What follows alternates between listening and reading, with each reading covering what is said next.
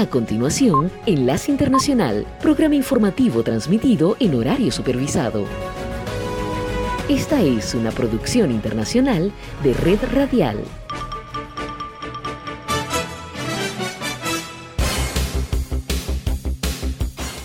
Aquí comienza Enlace Internacional.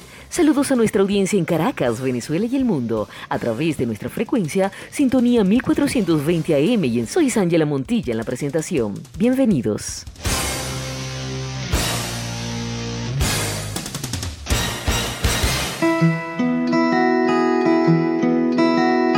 Hablemos hoy del placer de dar, de ofrecer, de compartir.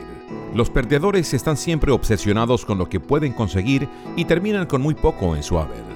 Los ganadores, en cambio, están buscando constantemente nuevas maneras de dar, de ofrecer y disfrutan de vidas llenas de riqueza y abundancia.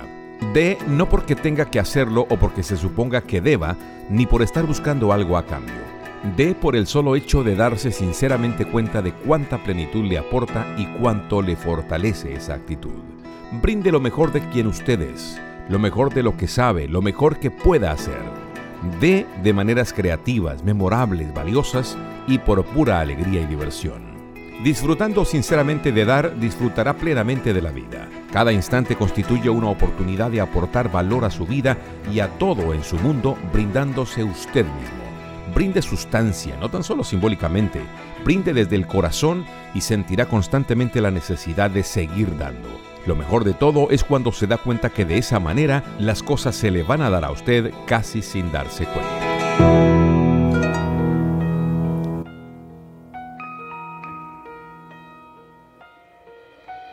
Lady, I'm your knight in shining armor, and I love you. You have made me what I am. I am yours.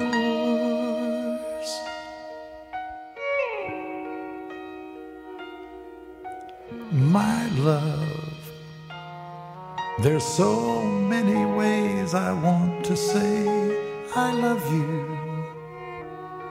Let me hold you in my arms forevermore.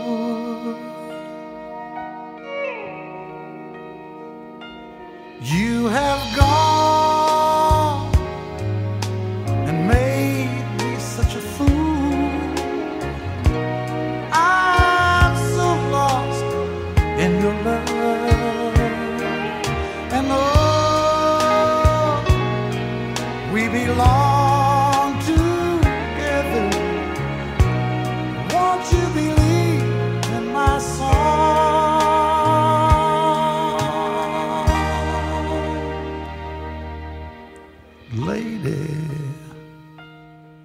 For so many years I thought I'd never find you.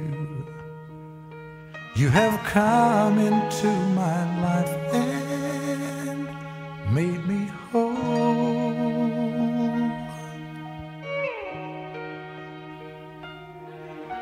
Forever, let me wake to see you each and every morning. Let me hear you whisper softly in my ear.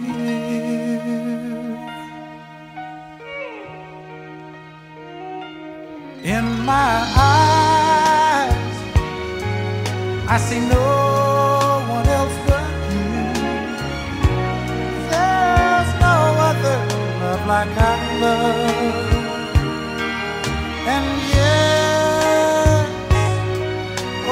I'll always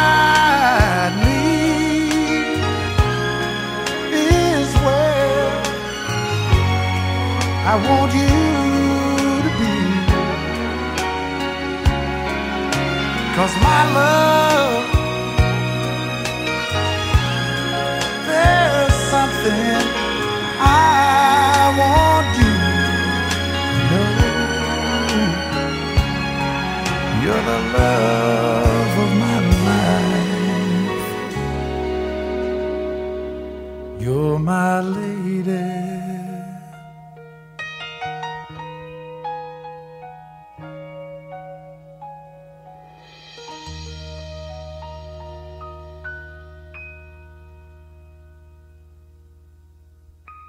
Enlace Internacional con Estados Unidos. Desafiante, provocador e insolente se mostró el líder y fundador militante del grupo de extrema derecha Oath Keepers, Stuart Rhodes, cuando, vestido con su uniforme naranja, escuchó la sentencia dictada por el juez Amit Mehta. A pesar que los fiscales habían buscado una sentencia de 25 años, Rowe fue condenado a 18 años en prisión por conspiración sediciosa en un intento fallido de mantener a Donald Trump en la Casa Blanca aquel fatídico 6 de enero del 2021 en el Capitolio. Rhodes, quien usa un parche en el ojo después de dispararse accidentalmente en la cara con su propia arma, afirmó ser un prisionero político y dijo que, como Trump, estaba tratando de oponerse a las personas que están destruyendo nuestro país. Tras la lectura de la sentencia, el juez le respondió Me atrevo a decir, señor Rhodes, y nunca he dicho esto sobre nadie a quien haya sentenciado. Usted, señor, es una amenaza y un peligro constante para este país, para la República y para el tejido mismo de nuestra democracia. Rhodes no expresó remordimiento por sus crímenes, sino que culpó a la extrema izquierda por destruir el país y al mismo tiempo prometió exponer la criminalidad de este régimen desde su celda en prisión. La pena contra Rhodes representa la sentencia más larga para cualquiera de las más de mil personas acusadas en relación con el ataque de los partidarios del entonces presidente republicano Donald Trump al Capitolio cuando intentaron, a través de la violencia, impedir que el Congreso certifique a su rival demócrata la victoria electoral del presidente Joe Biden en noviembre del 2020. El ahora condenado Stuart Rhodes fundó Oath Keepers en 2009 entre sus miembros se incluyen personal militar estadounidense actual y retirado, agentes de la ley y socorristas que acuden a eventos políticos fuertemente armados y que se enfocaron en la justicia racial luego del asesinato de George Floyd en Minneapolis en el 2020. Enlace Internacional.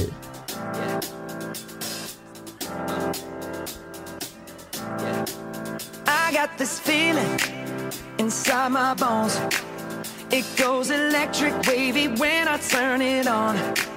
Off from my city, off from my home. We're flying up no ceiling when we in our zone. I got that sunshine in my pocket, got that good soul in my feet. I feel that hot blood in my body when it drops. Ooh, I can't take my eyes off of it, moving so phenomenally. You're more like the way we rock it, so don't stop.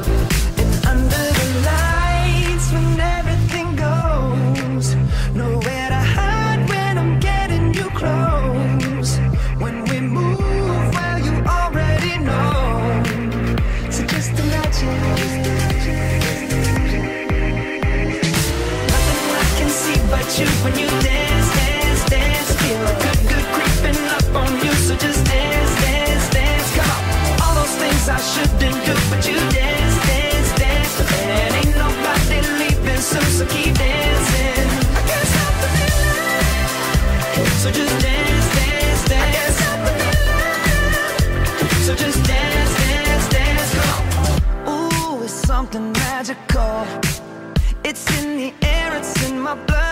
rushing on. I don't need no reason, don't be control. I fly so high, no ceiling when I'm in my zone. Cause I got that sunshine in my pocket, got that good soul in my feet. I feel that hot blood in my body when it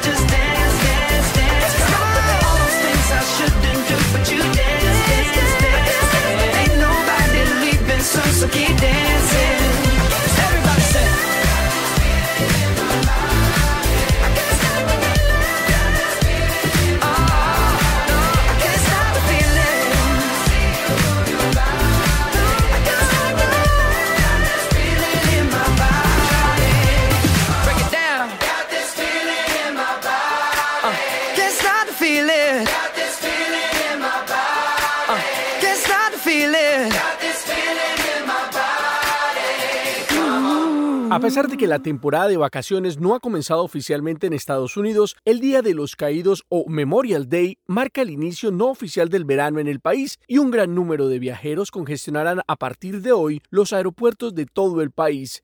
Sin embargo, la crisis económica ha hecho que muchos estadounidenses replanteen su forma de desplazamiento debido al alto costo de los pasajes aéreos y las habitaciones de hotel. Es el caso de Paul Bowen, un asiduo viajero que reconoce que ahora viajar en avión es más difícil y costoso. Todo es más caro, los tiquetes aéreos son más caros, así que es más difícil hacer más de un viaje al año en este momento. A pesar del alto costo de los pasajes aéreos, la Administración de Seguridad de Transporte de los Estados Unidos anticipa que unos 10 millones de viajeros estarán en las terminales entre hoy un 14% más que en el feriado de 2022 y un poco más que en 2019, justo antes de la pandemia del COVID-19. Ante el alto flujo de pasajeros que se espera en las terminales aéreas, las autoridades y las aerolíneas aseguran estar mejor preparadas que el verano pasado, cuando debieron ser cancelados más de 50.000 vuelos debido a problemas logísticos. Andrew Watterson, director de operaciones de Southwest Airlines, empresa que reportó problemas en el verano anterior y que sufrió un colapso épico alrededor de Navidad, aseguró a la agencia de noticias de Associated Press textualmente, no tengo la arrogancia de decirles exactamente cómo va a ser el verano, pero nos hemos preparado y tenemos un plan sólido para ello. Las aerolíneas han contratado a unos 30.000 trabajadores desde entonces, incluidos miles de pilotos, y están utilizando aviones más grandes para reducir los vuelos, pero no el número de asientos.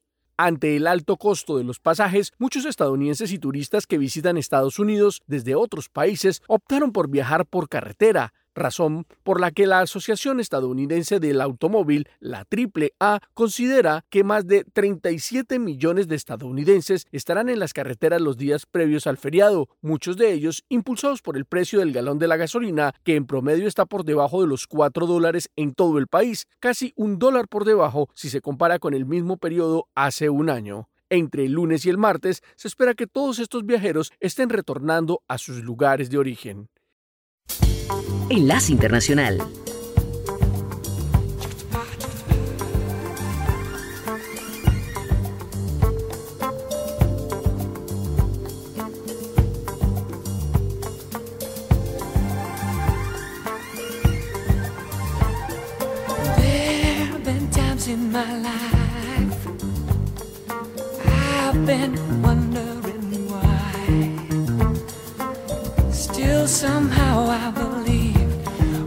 always serve.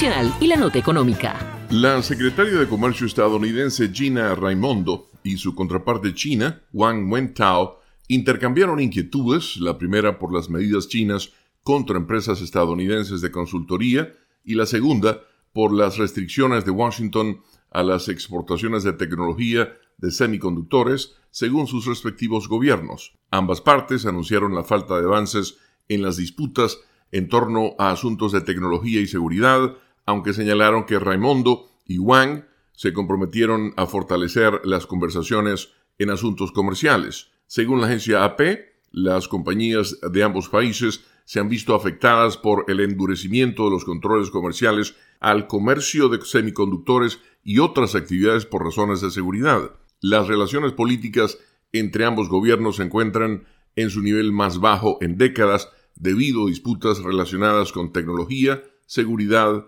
reclamos territoriales de China y el trato de Beijing hacia Hong Kong y las minorías étnicas. Raimondo planteó preocupaciones por las medidas de China contra compañías estadounidenses en ese país, dijo la oficina de la funcionaria en un comunicado. Ambos analizaron el comercio y el ambiente de las inversiones, así como áreas de posible cooperación. Wang manifestó preocupaciones cruciales sobre las políticas estadounidenses de los semiconductores, las exportaciones y el comercio, dijo su ministerio sin suministrar detalles. Ambos gobiernos no han reanudado aún las negociaciones directas para poner fin a una guerra de aranceles activada por la administración Trump cuando aumentó los impuestos a las importaciones de mercancías chinas debido a quejas sobre la política industrial de Beijing y las relacionadas con el robo de tecnología. Según el gobierno chino, Wang tenía previsto un encuentro posterior con la representante comercial de Estados Unidos, Catherine Tai. El ministro chino se encuentra en Estados Unidos para asistir a la reunión de cooperación económica Asia-Pacífico en Detroit, Michigan. Esta es la señal internacional de sintonía 1420 AM, presentando Enlace Internacional.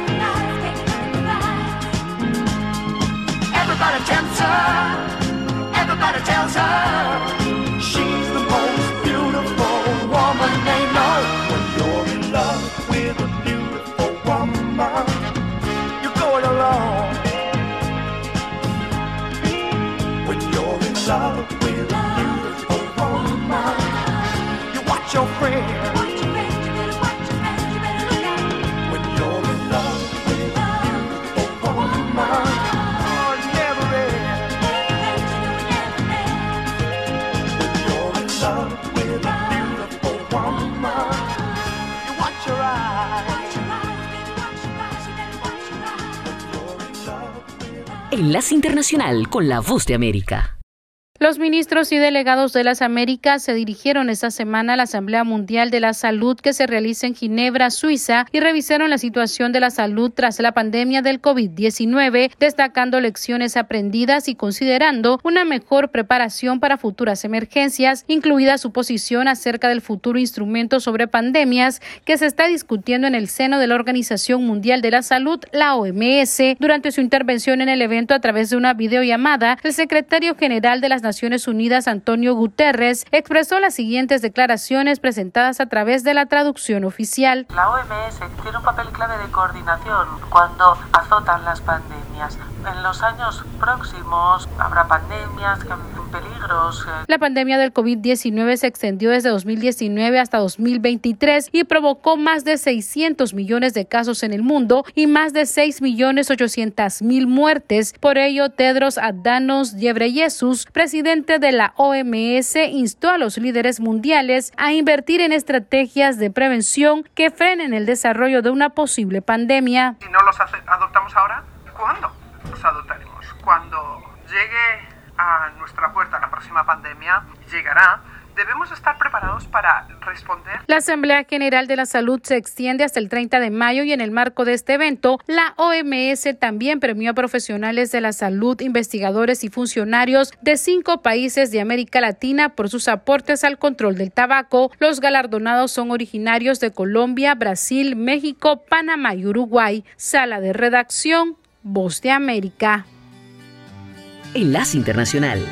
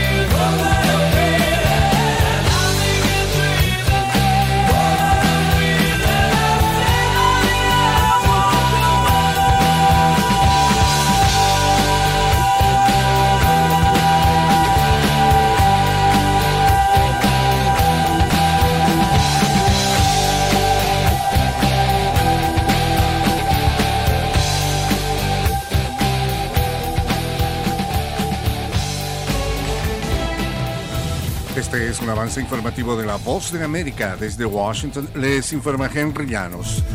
La depresión severa afecta a más de 20 millones de personas en Estados Unidos. Nos informa Verónica Villafañe. Más de 20 millones de personas en Estados Unidos han sufrido al menos un episodio depresivo severo en el último año y casi 5% han tenido pensamientos suicidas, según el Instituto de Salud Mental. Muchos de estos factores se acreditan a que las personas no buscan ayuda a tiempo o simplemente las personas están solas, tristes y no tienen con quién hablar. Lo más importante es decirle a la persona que está bien que se sienta así, que no hay nada malo en, en que tengamos una crisis o en que tengamos pensamientos de suicidio. Verónica Villafañe, Voz de América, Los Ángeles. Legisladores estadounidenses están examinando los detalles de un acuerdo para aumentar el límite de endeudamiento del país ante las eh, votaciones que se esperan en los próximos días, ya que tanto el presidente Joe Biden como el presidente de la Cámara de Representantes, Kevin McCarthy, los instan a aprobarlo. La propuesta incluye no aplicar el techo de la deuda hasta enero de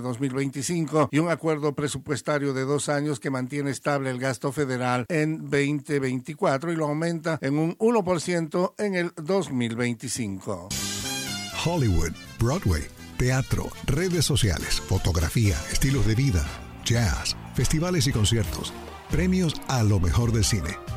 Tres minutos con lo más destacado de la música popular estadounidense e internacional y las noticias del espectáculo. De todo un poco en el mundo del entretenimiento de lunes a viernes con un servidor Alejandro Escalona, desde La Voz de América en Washington. Si bien el año pasado Venezuela registró una aparente disminución en el número de muertes por suicidio, especialistas insisten que no habrá mejoras en los indicadores. Desde Caracas nos informa Carolina Alcalde. De acuerdo al más reciente informe de violencia autoinfligida del Observatorio Venezolano de Violencia, en 2022 se documentaron 2.173 muertes por suicidio, un promedio de 7.7 muertes por cada 100.000 habitantes. Gustavo Páez, investigador del observatorio, explica que si bien datos evidencian un aparente descenso en el indicador, la migración al extranjero de venezolanos que están huyendo de la emergencia humanitaria compleja, donde estos flujos de población se han desplazado cierto número potencial de individuos con probabilidades de comportamiento suicida. Carolina, alcalde Voz de América, Caracas. El presidente del gobierno de España, Pedro Sánchez, anunció que convocará elecciones anticipadas el 23 de julio, una decisión inesperada después de que su partido socialista sufriera un fuerte varapalo en las elecciones municipales y autonómicas del día anterior. Antes de la debacle del domingo, Sánchez había insistido en que completaría su mandato de cuatro años con su socio de coalición. Este fue un avance informativo de La Voz de América. Enlace Internacional.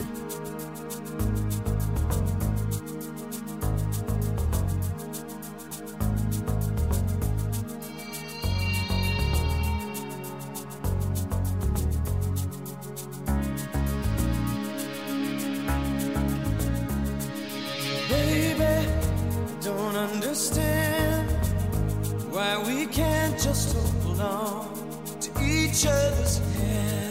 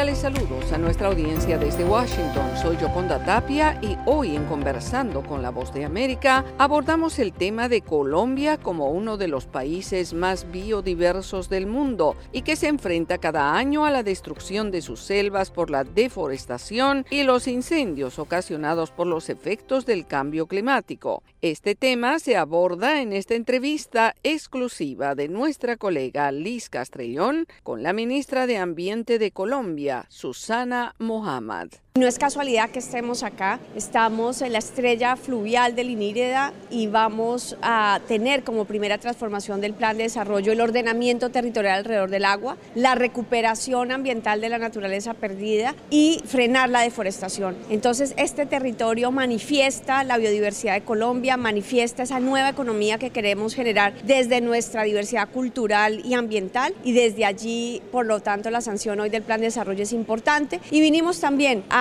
sellar nuestro pacto con los pueblos indígenas del Guainía, que son importantísimos para estos propósitos, y a trabajar específicamente con los resguardos en sus planes de ecoturismo y sus planes de vida. Ministra, durante su visita a Costa Rica, usted posicionó el liderazgo de Colombia proponiendo una nueva visión regional para enfrentar el cambio climático. Lo que dijimos en Costa Rica es que América Latina no puede pasar en la lógica del capitalismo verde por otra ola extractivista. ¿Qué quiere decir? Que los minerales de la transición energética que los tenemos acá sean extraídos, exportados y luego compremos la tecnología de la transición. Cómo la transición energética puede ser una oportunidad para la industrialización de nuestros países en lógica de energía renovable, pero además cómo esa energía renovable y esos minerales no se contraponen al objetivo de conservar nuestra biodiversidad y por lo tanto una planificación regional, un eh, entendimiento de la energía desde la perspectiva regional y también de esos minerales podría ayudar a bajar y disminuir la afectación por minerales y también la innovación descentralizando la producción de energía con menos minerales, porque lo que debemos potenciar realmente es lo que América Latina tiene para ofrecerle al mundo, agua, biodiversidad, seguridad y soberanía alimentaria y regulación climática en ecosistemas como la Amazonía. Todo eso debe valer para el mundo y todo eso debe dignificar nuestros pueblos. Las cifras de deforestación, se sabe que disminuyó. Sí, tenemos entre el año 2022 y el año 2021, la cifra oficial saldrá más o menos en un mes, pero aproximadamente un 10% de disminución en todo el país, pero en donde hemos concentrado nuestros esfuerzos, que es el norte de la Amazonía colombiana, hemos logrado disminuir en esos departamentos entre un 15 y un 25%. Lo que pasa es que se nos disparó en otros núcleos y por lo tanto ahí el mensaje claro es que el gobierno nacional tiene que llegar a los 28 núcleos de deforestación con el programa integral. Somos cautelosos, no podemos decir que estamos cantando victoria, es apenas un paso que nos muestra que la estrategia es la correcta, pero tenemos que magnificarla, multiplicarla a todos los núcleos y completarla. Son cinco pilares y solamente hemos implementado con fuerza dos pilares y esperar que con esa acción integral podamos avanzar, entendiendo también el alto riesgo que trae el fenómeno del niño a finales de este año para este proceso. Ustedes hicieron un estudio, o la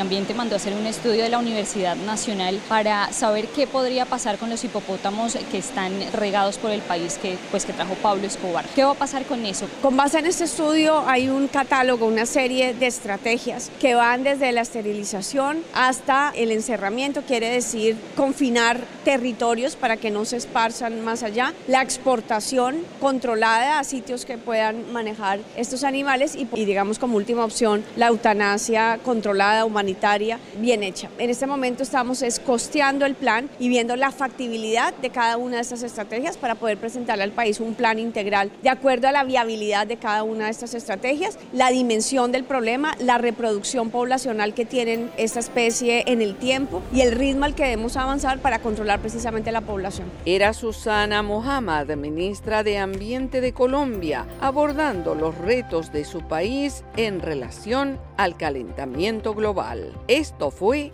Conversando con la Voz de América.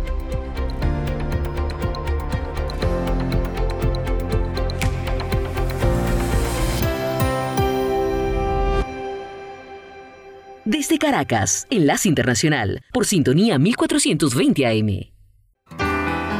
Soy vulnerable a tu lado más amable. Soy carcelero de tu lado más grosero. Soy el soldado de tu lado más malvado. Y el arquitecto de tus lados incorrectos. Soy propietario de tu lado más caliente. Soy dirigente de tu parte más urgente. Soy artesano de tu lado más humano y el comandante de tu parte de adelante. Soy inocente de tu lado más culpable, pero el culpable de tu lado más caliente. Soy el custodio de tus ráfagas de odio, el comandante de tu parte de adelante.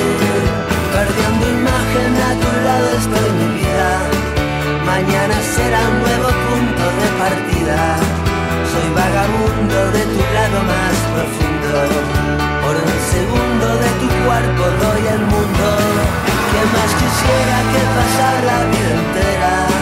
Como estudiante el día de la primavera.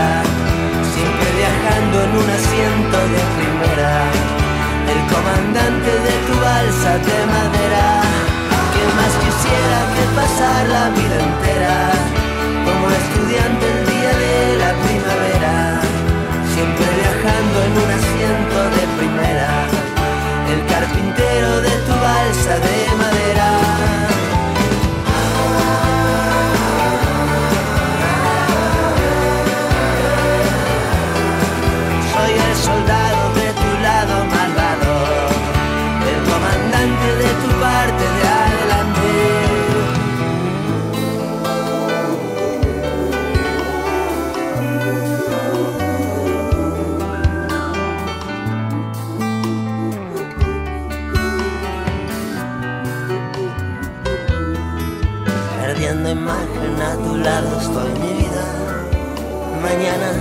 será nuevo punto de partida. Soy vagabundo de tu lado profundo.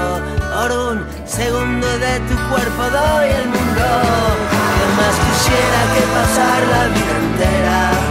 Como estudiante el día de la primavera. Siempre viajando en un asiento de primera. El comandante de tu balsa de madera. ¿Qué más quisiera que pasar la vida entera? Como estudiante el día de la primavera. Siempre viajando en un asiento de primera. El mejor carpintero de tu balsa de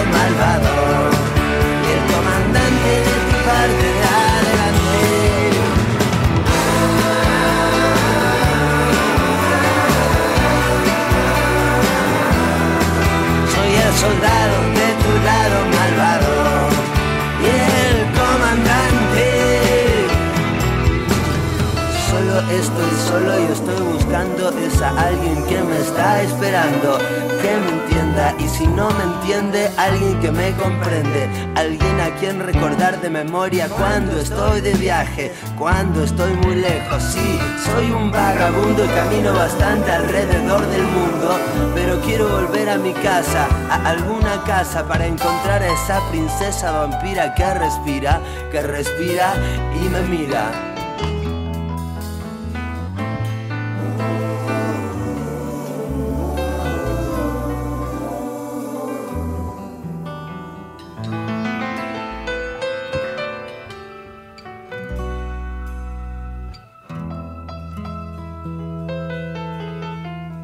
Están escuchando Noticias de la Voz de América. En su último viaje presidencial a la cumbre del G7 en Hiroshima, Japón, el presidente Joe Biden y otras 11 naciones oceánicas y del sudeste asiático anunciaron la creación del Marco Económico del Indo-Pacífico, IPEF, por sus siglas en inglés, un tratado de cooperación regional focalizado en promover el comercio y la inversión entre Estados Unidos y sus socios en el Asia. Esta iniciativa llega como parte de la necesidad que la secretaria de Comercio, Gina Raimondo, destaca advirtiendo que su departamento necesita más recursos para profundizar el compromiso económico con el Indo-Pacífico. Si tenemos éxito, y creo que lo tendremos, en lograr que 14 países firmen un acuerdo de cooperación de cadena de suministro, un acuerdo de cooperación de minerales críticos y un acuerdo de infraestructura, todo eso traerá más industria, comercio e inversión a Estados Unidos y la región. Es por eso que la secretaria Raimondo y la representante comercial de Estados Unidos, Catherine Tai, recibirán a 13 ministros de comercio de Asia y las islas del Pacífico en Detroit el sábado 27 de mayo, donde revisarán el progreso en las negociaciones del IPEF. El objetivo es crear estándares comunes en materia laboral, ambiental, anticorrupción y economía digital. Las economías integrantes del acuerdo representan el 40% del Producto Interno Bruto Global. Junto a Japón y Estados Unidos, Australia, Brunei, Corea del Sur, India, Indonesia, Filipinas, Malasia, Nueva Zelanda, Singapur, Tailandia y Vietnam forman parte del acuerdo. Steven Okun, consultor de comercio internacional con sede en Singapur, dice que la región quiere que Estados Unidos profundice su compromiso económico en el Indo-Pacífico, especialmente después de que el expresidente Donald Trump se retirara del acuerdo de libre comercio de la Asociación Transpacífico en 2017. Estados Unidos realmente no ha tenido una estrategia de participación provocativa en lo que respecta a la economía y el comercio desde que Barack Obama dejó el cargo. Ahora es el presidente Joe Biden quien intenta hacer un cambio en la relación comercial, aunque debió acortar su viaje a la región para poder negociar con los republicanos del Congreso el aumento del límite de endeudamiento de la nación y quedará pendiente su reunión con 18 líderes de las islas del Pacífico en Papúa Nueva Guinea. Habría sido el primer presidente de los Estados Unidos en visitar ese país. Gustavo Cherky, Voz de América, Washington, D.C.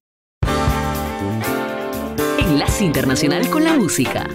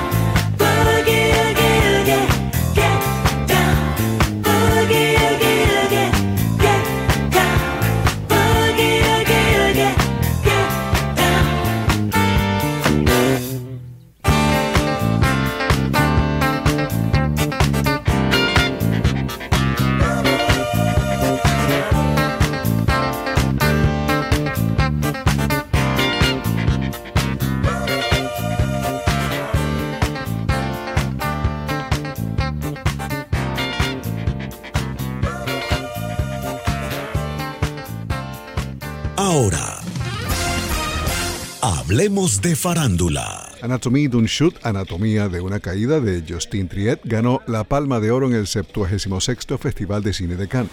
El filme, protagonizado por Sandra Uller como una escritora que intenta demostrar su inocencia en el fallecimiento de su esposo, es la tercera película dirigida por una mujer en ganar la Palma de Oro. El gran premio de Cannes fue para Zona de Interés de Jonathan Glazer sobre una familia alemana que vive al lado de Auschwitz. Sandra Uller también protagoniza en esa película.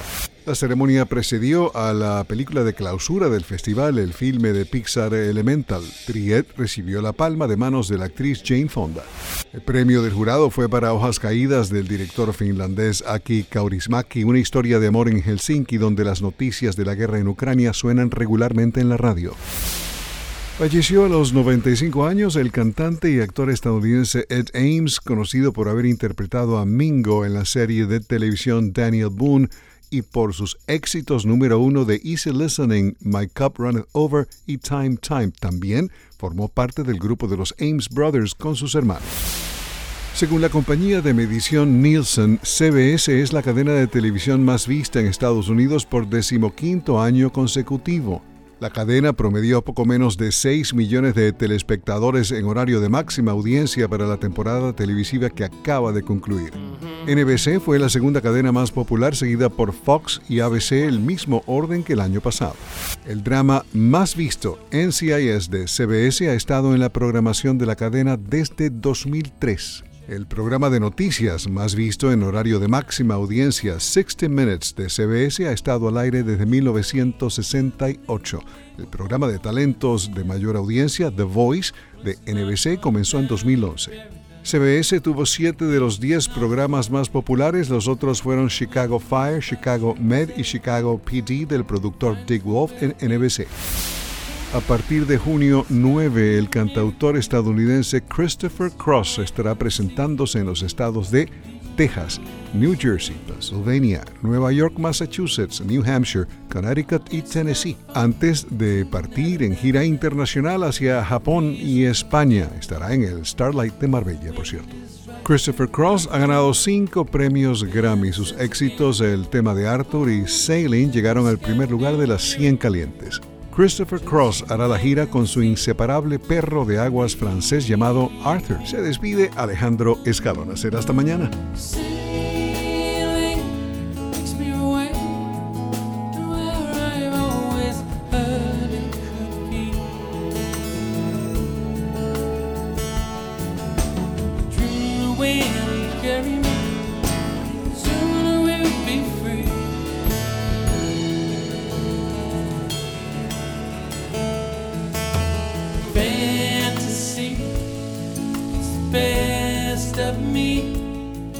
Sintonía 1420 AM y Red Radial presentaron Enlace Internacional. Regresaremos mañana con noticias, entrevistas y buena música. Enlace Internacional, síganos en Twitter con arroba cdncall y en internet www.redradial.com. www.redradial.co La Radio Sin Fronteras.